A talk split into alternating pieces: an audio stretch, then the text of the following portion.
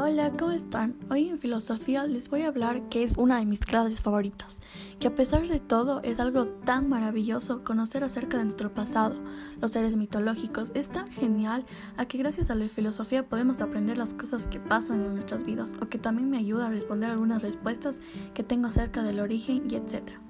Una de mis clases favoritas fue el mal y el bien y la belleza.